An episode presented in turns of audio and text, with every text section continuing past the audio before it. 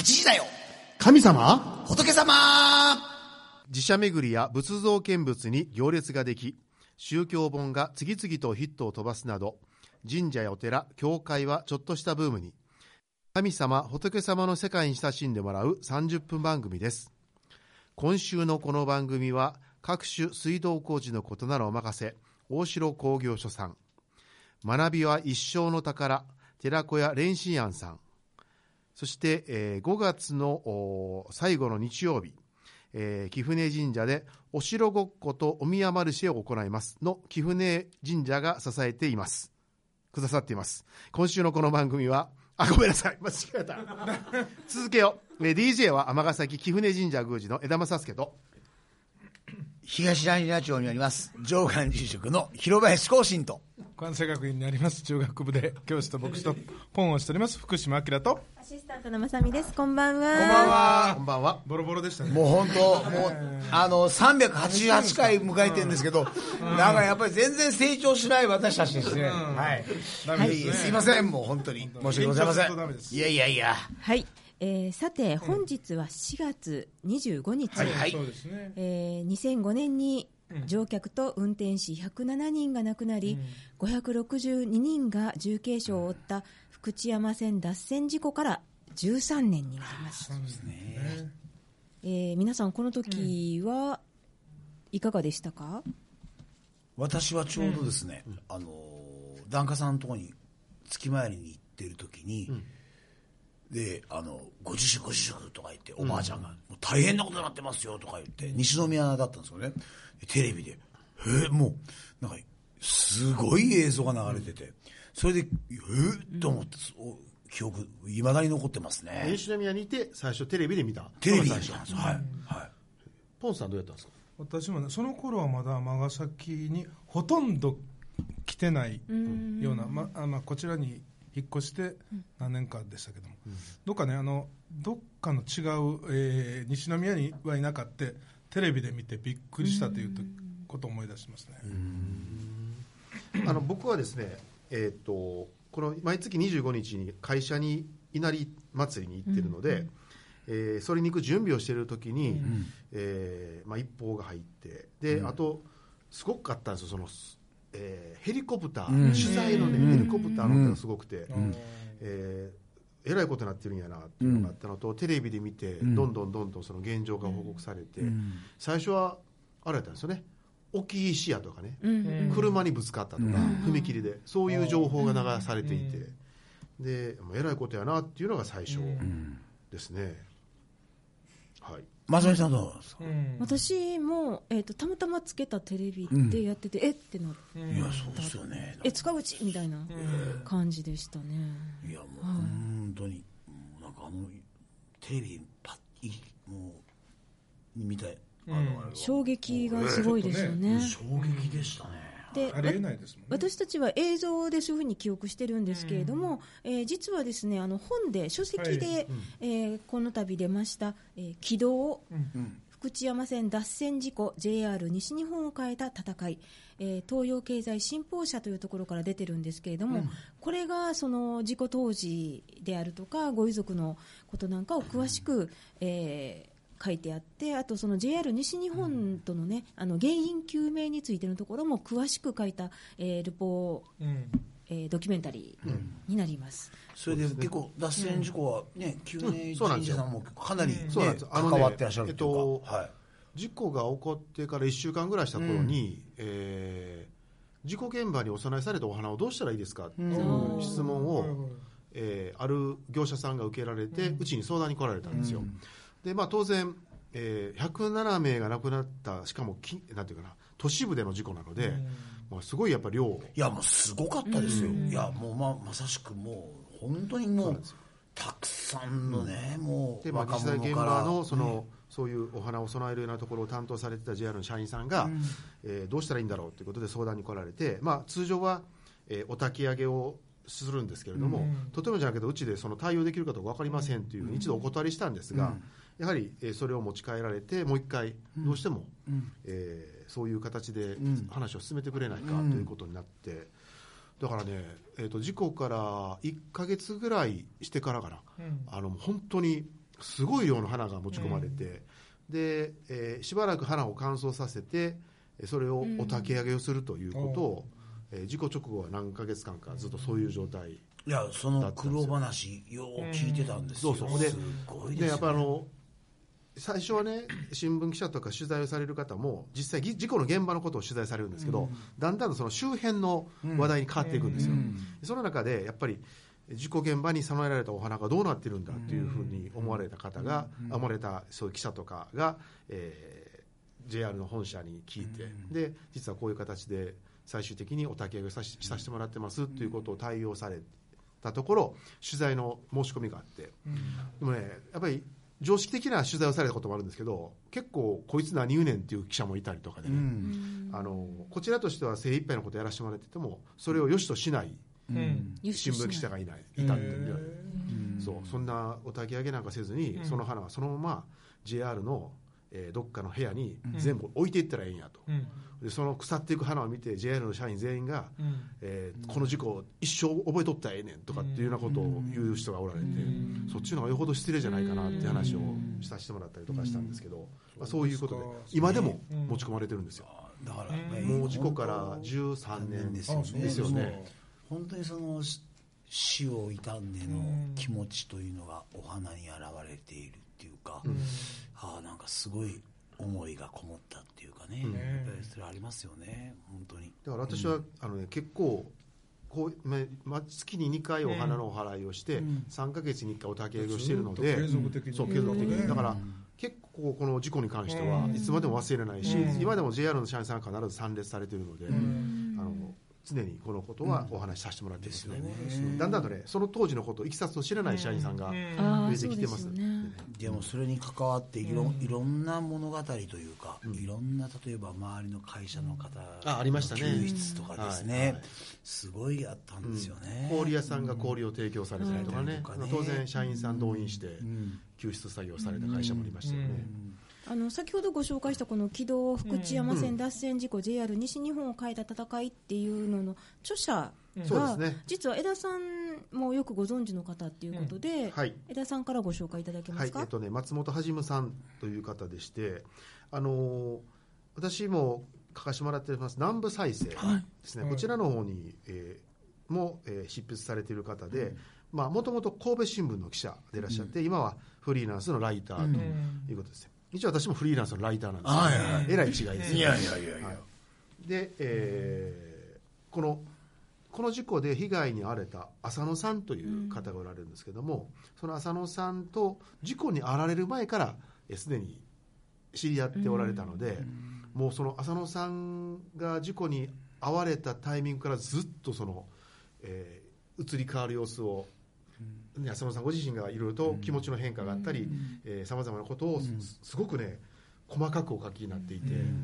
あのあの事故のことを私も客観的にしか見てなかったんですけどもこの本を読ませていただいてあそういう葛藤があったのかというところ、特にその浅野さんのすごいのはあれですね被害者の遺族であるという立場でありながら、えーこれすごくキーポイントなんですけども責任追及は横に置いて、一緒にその原因究明をしていかないかということを提案されているんですね。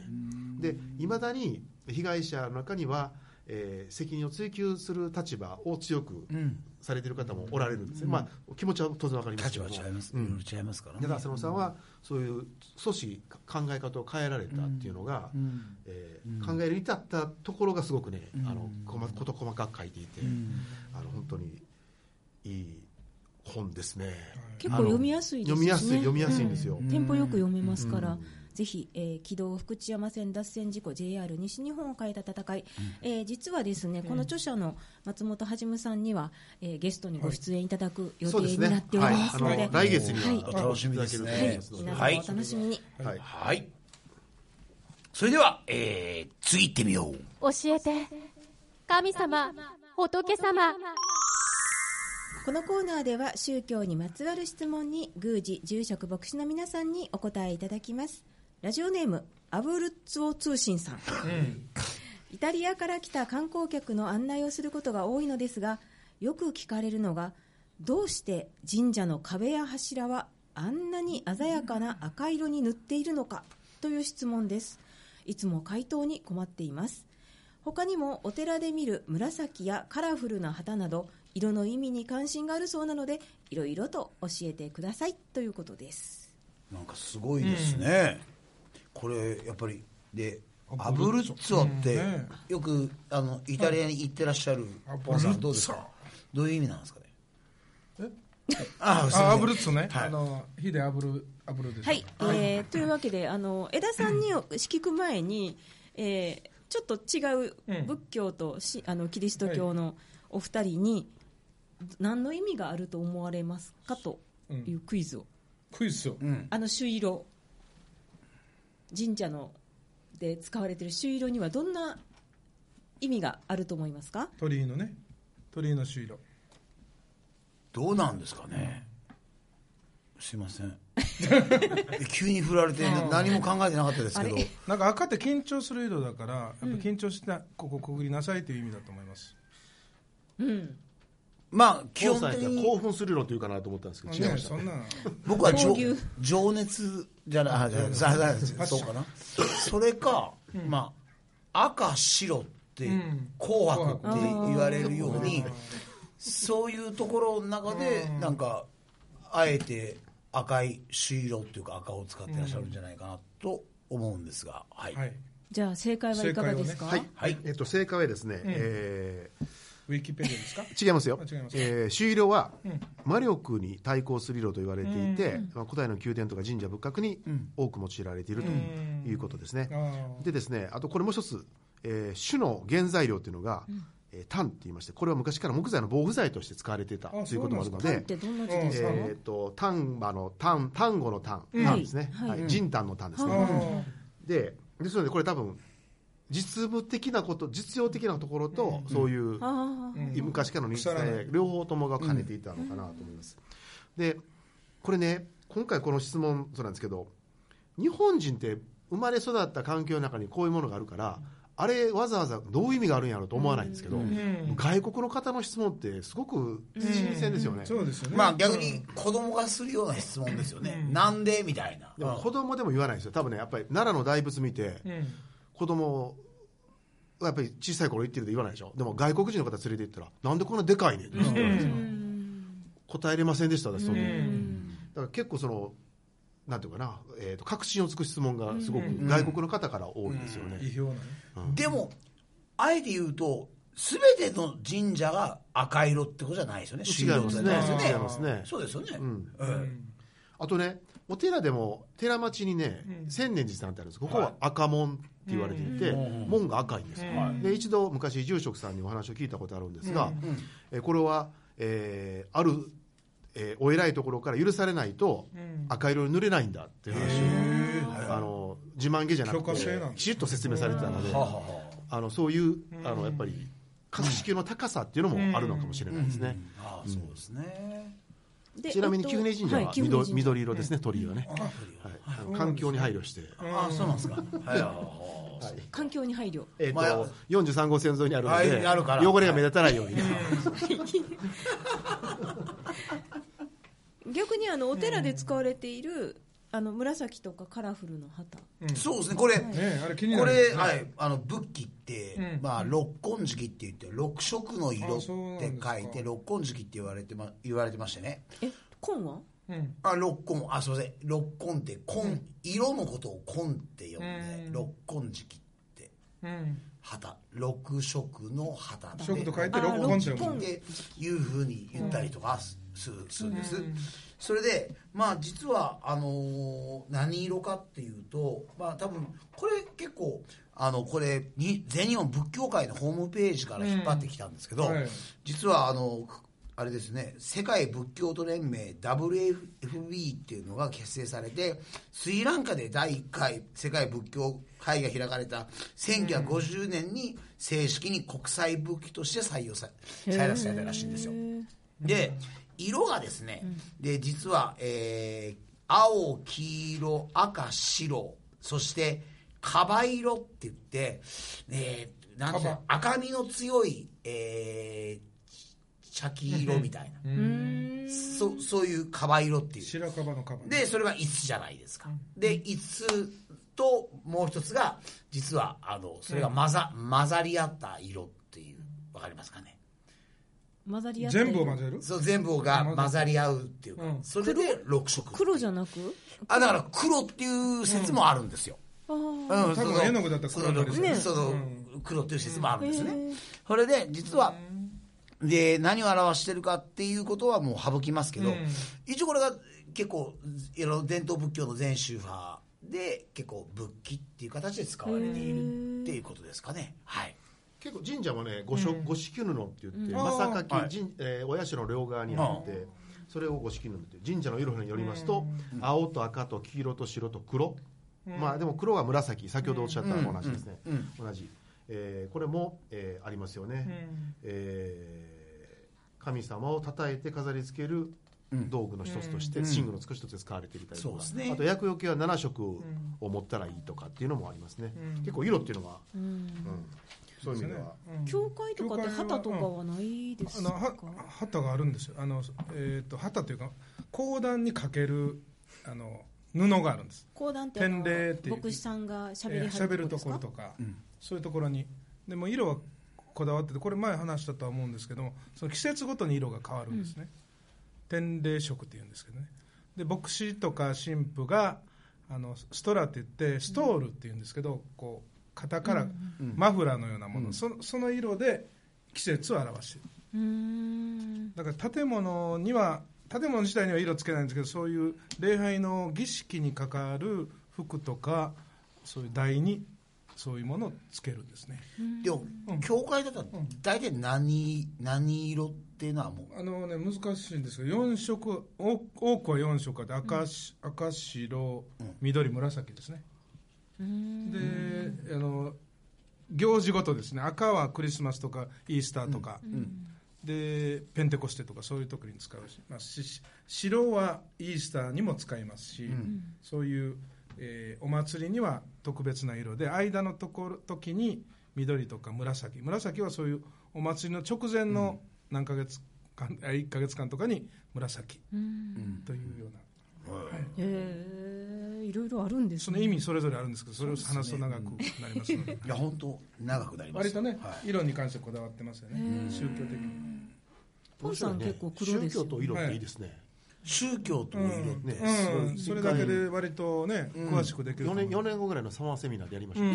まあそうですね。あそうですね。も正直ねうちあの仏教の場合で、その衣の色が例えば紫が、なんていうか位が上とか、うん。朱色がとか言って、結構宗派によって結構バラあバラな違うんか。バラバラなんですよ、あ宗派によって宗派にいろいろ、まあ広林さん仏教だけ別でまた一つね、1時間くらい5時間目まで作って。いやもう結構です。はい。いろんな人に来てもらったともうだって疲れました。神道もね前回おっしゃってましたけど、うん袴の色でねっていうのはありましたもんね、ただまあ神社神道では一緒なので、そういう意味では説明はしやすいですね、やっぱりこう何気なく使ってる色がやっぱり意味があるっていうことが、そうですね、そういうので分かりやすく教えをこう変えてるんですよね。はい。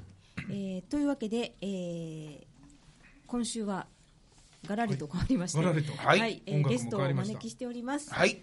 番組出演がなんと4度目。4度目。はい。尼崎市役所の前坂美希さんです。こんばんは。こんばんは。お帰りなさいませいやご苦労様です。じゃあまた、えっと甘ナビが人も甘ナビの宣伝ですかリスナーの人も久々やのでこう喋り声聞くの。そうですね、1年ぶり。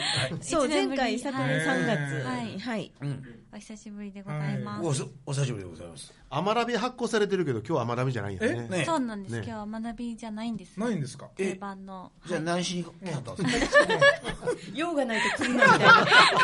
そんな言い方しないじゃないですか。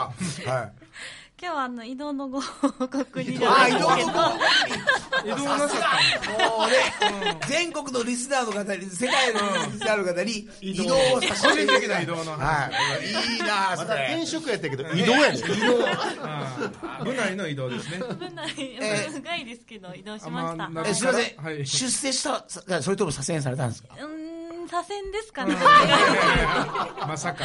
どっちかというと、はい。はい、天鍋の編集ミスだったんですね。でもミスばっかりするんで。いやいやいや。もう天ナビには関わっておられなくて、うん。じゃあ今の部署は？はい、えっと、向こう地域振興センターっていうところです。あの地域活動とか、はい。あの地区のお祭りですとか、あのアマチャレっていう地域活動に出す補助金のお仕事とかをしています。へえもうもうちょっと具体的にその地域振振興センターって例えば尼崎にはいくつぐらいあるんですか、えっと6つです。あ6地区あります六地区ので、はい。それぞれに。はい。うん。でそれぞれにあって、はい。でそこの中での、えっと向こう地区向こう地の区の中での振興センターはい、各グループさんの支援ですとか、連絡お手伝いをしております。まず尼崎ってね6地区あるんです。はい。でもともともと村がどんどん合併していったので、うん。はい。その村ごとに今でも、えあー。行昔のあってくくりでそうですよね。もともとの尼崎町っていう、まあ、貴船神社が支えてた町、うん。ああ支えられてた町。うん。ですか今やっぱりポロッと本音が出ますよね、はいはい。あと小田村とかね、うん。えー向こうで園王将田。園田。うんあとどこ？立花。立花ねはい。あと大事な本庁を忘れて中央あ中央ね、はい。今は中央ですね。えあの前にあの天ナビはうん結構公民館とかのうん講座とはいはい。かイベントの情報誌やったんですけれども、ですね。その時に公民館の話をされてて、はいはい。公民館の関係もやっておられるんですか？その振興センターは。また別なんですまた別なんですか、あのー公民館は教育、あー。えー、と教育委員会の方で、まあ、それの市長部局バージョンって言ったらちょっとあれですかね、うん。あの感じです。え？あのうん。すみません。事務所っていうかはどういうある事務所地は、域振興センター。えー、と向こう支所って言ったら分かりやすいんですかね。尼宝線沿いに新しくできたものすごく綺麗な建物ご存知新ですか？しい建物。ああで新しいへーものでああそっか師匠とセンターが一緒になったん？えー、とセンターと社会,、えー社会福祉協議会の向こう支部と向こう地区会館が一緒になっています。あそうなんですかで、えーもう移動されてどれぐらいなんですか、えっと、2週間ですね。えまだ2週間？2週間、ほやほやです。あそれまでは学びやっておられたんですか？あ、いえ、その前はまた別の部署に。あ別の部署に。あ、そうなんです。ちなみにどちらに？あ、えっと、去年はですね、えっと、6月から、あの、長野県の飯田市というところに派遣に行っておりまして、派遣で？県外におりました。ええ半年間？左遷、はい。半年間。じゃあ電波が入らない。そのそうですね。その心は？その心は、どうされたんですか？あの公民館私社会教育館にいたんですが、うん。あの公民館ってさっきおっしゃっていただいたんですけど、公民館の活動を勉強しに、あの飯田市の方に行っておりました。あ。の飯田市は公民館活で動が。帰られて2週間。帰られでてまた？半年と2週間。ですあー。あ そうか。そうそういうことえですか。飯田市が公民館活動がすごく盛盛んんなので勉強しにみたいな、そうですね。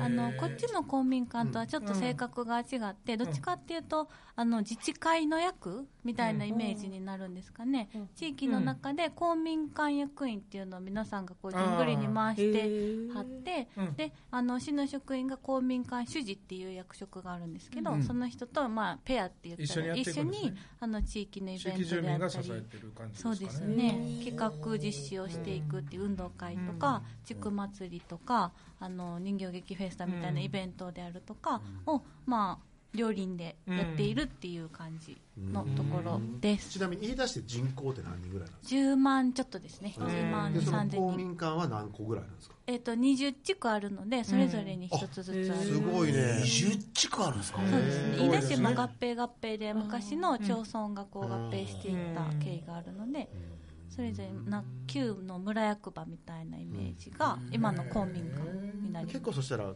地域の拠点になってる、すそうですね。中で心。うん、で具体的にそしたら前坂さんが飯田の公民館に行って、はい。特に印象的だったなんかね取り組みとか。革新的なことを。取り組みはそうですね。やっぱりあの職員と、あの地区の人の関係がうん。一番やっぱり違うというか、印象的でした、あのへお昼間にあの休みを取って地域の人が、あの花火というかあの消防の申請に行ったりとか、普通こっちやったら職員があの、うん。仕事としていくんですけど、うん。地域の人がおお休みをわざわざ取って地域の活動のためにうん。あの申請を出しに行ったりとか、はい。会議に参加したりっていうことをしていらっしゃって、うん。なんかそういう、まあ、いわゆるボランンティアですよね。そうですね。それが当たり前のように。周りもってことですよね。自らが支えておられるっていそうですごいですねね。うん、そういうこう自治の感覚っていうのが絶対違うかなと思いまそしたら例えばその公民館にいる職員が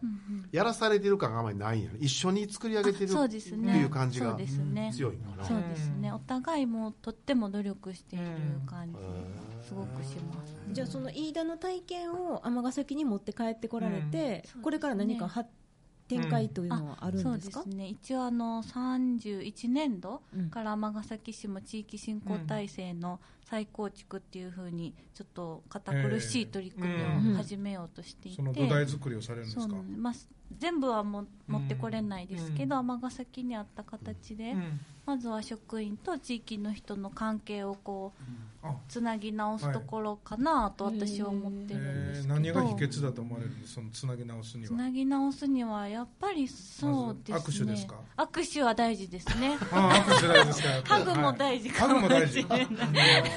一番苦なんか目が目が目がギラギラしてる。苦手なパターン 苦手や言うて 挨拶ね。挨拶。挨拶そうもですね。大事ですね。顔の見える関係あと食事を一緒にするとか。食事をそんなことなかったあですか？食事？あ食事。食事。じゃないです。食事じゃない。気は上ない環境活動が。食事ですね。一緒です、あ大事です。大事ですか？なんか適当に言ってないですか大事です、はい。一緒にやるっていうのはね大事。一緒に何実はねこの取り組みは、うん。あの僕が今勤めさせてもらってるはい。社会教育委員会議の中でもすごく去年重要な話題だだ議題でして、へー。広林さんもね一緒にやってるんですけども、重点課題。かなりそうなんですよ。あの、力入れてますよね。持っていく方向に、えどういう形で、えーうん。いくかということを結構研究学科でやったんですよ、うん。でやっぱり一番気になるのが人やろうと、うん。えーいくらシステムを作っても、うん。えそこにいる人がどうやで役所の公務員公務員さんってどうしてもね、親しくなったなっていう頃に移動しちゃうんですよ、うんでそれもなしにしてくださいよ、うん。やっぱりせっかく親しくなった中でこれからやろうかっていう時に、あいつおらんなったら絶対あかんって話をしたりとか、そうですね。絶対人ですよって言ったら、今回うん。前坂さんが向こう行って、うん。でさらにあの、ね、来週ちょっとゲストに来てくれる方も向こうに行って、へえはい。おそのために骨を詰めるつもりでもう向やっておられるんですね、はい。ここに骨をちなみに向こう地区ってどんなうん地区なんですか？私あの北の方なんであんまり存じ上げないんですけども、どん。な地区。うん。あのなんていうかな？他の地地域と比べて尼崎市内でも、うん。他の地域と比べて、はいはい。あの農地とか、うん。あの畑、うん。みたいなものが多いような多地区で,、いですよね。はい。あの農協さんがこう結構農会みたいなのがあったりとか、うん。本当に昔の農村でみたいな、町会の活動も結構まだあそうんです町会はあの加入率はちょっと下がってるんですけど、あのその代わり子育て世帯がとってもたくさん入ってきているのでそうですね。そうですはい。そうですよね。元気な地区だと思います。だから PT 活動もすごい盛ん。うん。そそうですからね。そうですそうですよね聞いういう意味では、うん。あれですね。尼崎で先駆けていろんなことやっていくと、そうですね。うん。今後参考になるようなことあるかもしれませんね、向こうに、あ、来週もう一人、はい。向こうに詳しい地域を、あ、地域じゃない、ご一緒にはい。行かれた。向こうに詳しい地域って。あ向こう地区に。向こう地区に詳しい。職員を連れてきます。あはい。はい。すいません。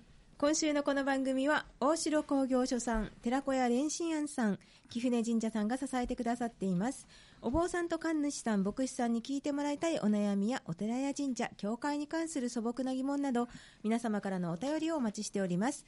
メールアドレスはメールアットマーク FMII.com ファックスは0664832501です。はい。お待ちしております。お待ちしてます。よろしくお願いいたします。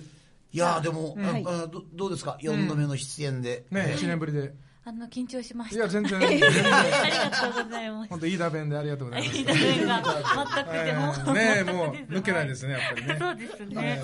全然勝ってないような気がする。1年前とはい。じゃあ来週もすみませんがよろしくお願いします。大関お願いします。なんか楽しい方を連れてきてくださるので、はい。楽しみにしてます。それでは来週水曜夜8時にお目にかかりましょう。8時だよ。神様。仏様あれだけは学びのことに一生懸命あえっぷりしてくださった前坂さんが今日は一言も学びのことを言っておられもう愛情がなくなったんでしょうか？